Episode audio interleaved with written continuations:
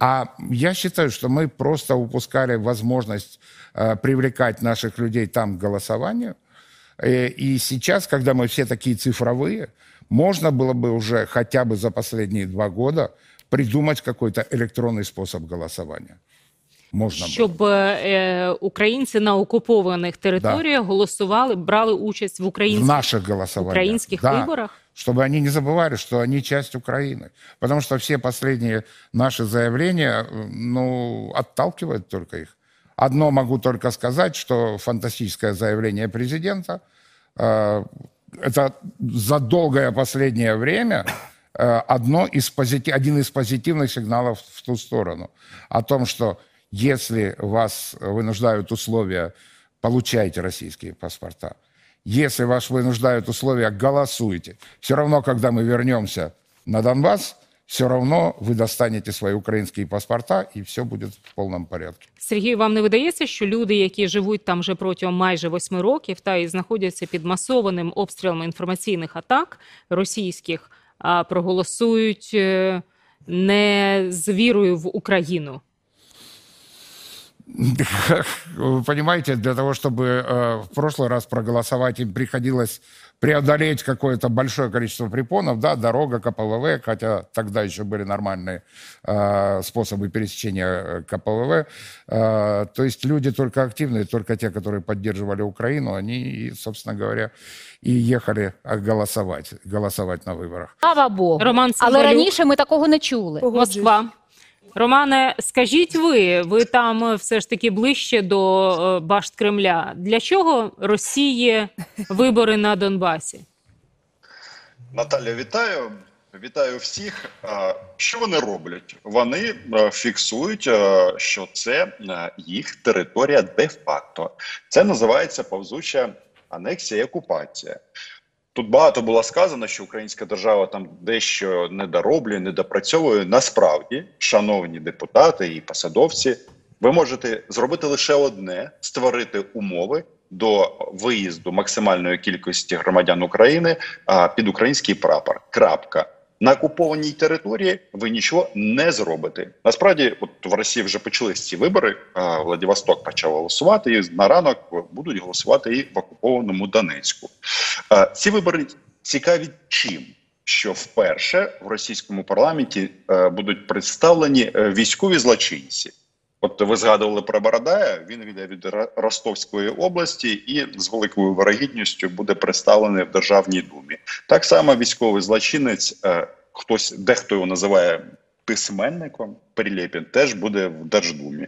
Те, що вони говорять по відношенню до України, ну насправді це такий сучасний російський нацизм. Воно все перемішано з тим, що їх там обділили, що треба бомбити Київ, треба звільняти Україну від українців і так далі. Тому, от коли пан Сівоха каже, що е, Україна туди не заходила, м, да, она туда не заходила. А вы не знаете, почему она туда не заходила? Я думаю, вам вашу организацию нужно срочно переименовать и добавить, вот там у вас слово примирение есть, ви його в скобках напишіть капітулятка.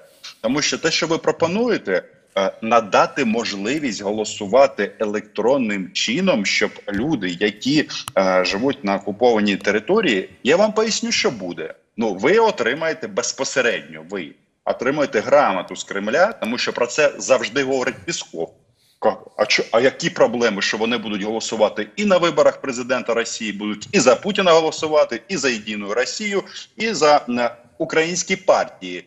А за які вони українські партії будуть голосувати? Я вам поясню за партії, е, представники якої їздять в Москву. Ну, ні, не їздять. Їздили, бо зараз е, один кум е, сидить під домашнім арештом і поїхати в Москву не може. А коли він міг туди поїхати, він зустрічався з ким? Правильно, з депутатами від єдиної Росії, які зараз проводили на українській території з'їзд защитники Росії.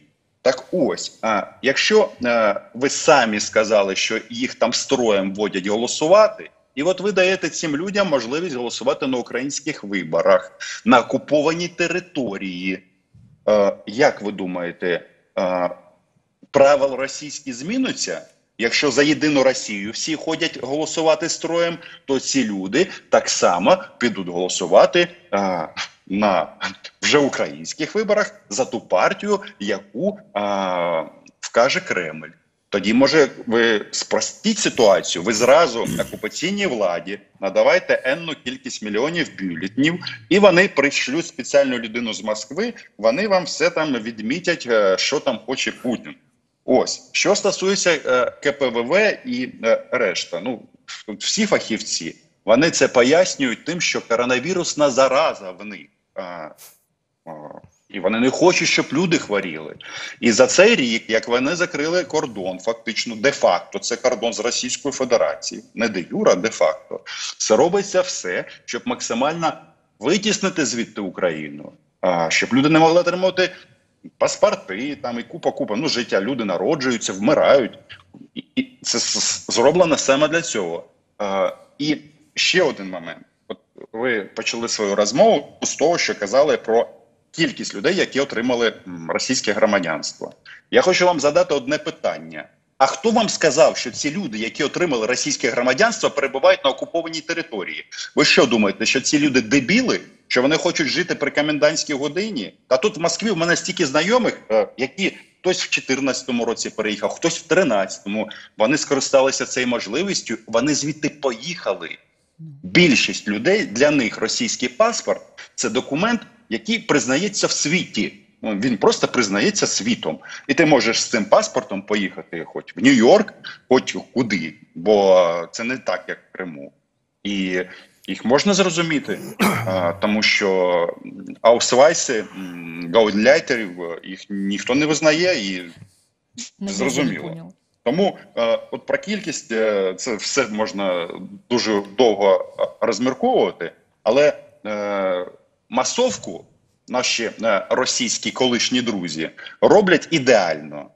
І е, на цифри на ці зважати, мабуть, е, не варто. Єдине, що хочу сказати, що от просто вкотре наголосити, що частина депутатів Верховної Ради, діючої ради, якщо зайти на сайт Державної думи, от всі люди, Е, які зараз е, окучують український Донбас, вони якраз чогось в Москві контактували е, з представниками ОПЗЖ. Там тільки Медведчук сів, а делегація була в домашній арешт. Не сів, так, присів. Так от, знаєте, алло, СБУ, я дзвоню вам із Москви. Ну, мабуть, все, що я хотів вам сказати. Ви розумієте, Романе? Дивіться, е, депутати е, Єдиної Росії вони зізнаються. Я не знаю, чи там самі придумали, чи е, стратегія знову ж таки та на рівні держави вже така виникає. Що е, ці вибори це такий експеримент з інтеграції. Давайте послухаємо одного з таких депутатів. С вопросом интеграции. По сути, идет, знаете, такой эксперимент э, воссоединения территории с Россией. А на следующих выборах в Государственную Думу, что именно здесь будут уже сделаны мажоритарные одномандатные округа. Они сейчас не могут быть делать, потому что не хватает пока жителей, кто имеет паспорта для отдельного округа. Но я не сомневаюсь, что и в Донецке, и в Луганске, по-моему, в Донецке будут и не один, а два или три э, округа. Да. да. Тобто, в, от е, ви, пані Вікторія, да, Романе. Ну давайте вам складніше в ефір вийти, тому давайте ви спочатку. У, у них у них за за російським законодавством вони не можуть створювати за кордоном просто так е, виборчі дільниці. Зазвичай це створюється. От у нас же вони будуть голосувати. Наприклад, в Києві вони зможуть проголосувати в посольстві. Відповідно, є консульства російські е, Харків, Одеса і Львів. Будь ласка, якщо ця людина про це говорить. Ну, по перше, вона не не впливає на рішення, і якщо це буде запроваджено, це означає, що вони ну цю територію територію впишуть в російське законодавство. Іншим варіантів там немає. Але е, от з приводу експерименту це дуже круто, класне слово сполучення. Але бачите, російські експерименти над українцями і українськими територіями вони закінчуються завжди однаково. І е, що ми бачимо в новинах? Е, масова виселення через скрутні умови людей з окупованого Донбасу в Росію. Хтось когось в Сибір везуть, е, на вугільні шахти і так далі. Тобто е, прихід Російської Федерації на е, територію України. Просто знаєте, мені здається, це от, просто важливо вкотре підкреслити, що стоїть на кону. Донецьк так, він окупований, він буде і так може тривати десятиліттями. Але ці люди чогось, здавалось би, вони російськомовні. Может, кто-то даже по-украински никогда не говорил. А, Благородная профессия, шахтеры. Но почему-то они тысячи, тысячами должны уезжать в Сибирь а, и за Урал работать там на шахтах. От мені здається, про це про цей експеримент. Дякую, Романе. ніколи, Роман говорить про те, що зараз на. Донбасі І, дуже поширені ого- там на окупованих територіях зараз а, нова така тема. У них гігантське досягнення під ці вибори. А вони ж тут всі м, інтеграцією займаються дуже сильно. От Ірина згадала про а, союзну державу Росії і Білорусь. Тут так само а, величезне досягнення окупованих територій, що вони з 1 жовтня створюють єдине економічне пространство між Донецьком і Луганськом. І тепер між, між цими двома українськими містами можна буде їздити без митного оформлення. Ну, в теорії, бо вони ж можуть і на трендіти. Так ось, е, уважаемые жители э, оккупированной части Донбасса, вся Украина – это э, единое экономическое пространство. У нас можно э, ходить пешком, на велосипеде, на машине, ездить между городами, и никаких границ нет.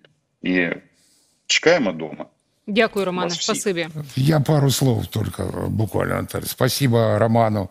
Он в курсе, какие грамоты выдаются в Кремле. Ему лучше знать. При случае, может быть, передаст. В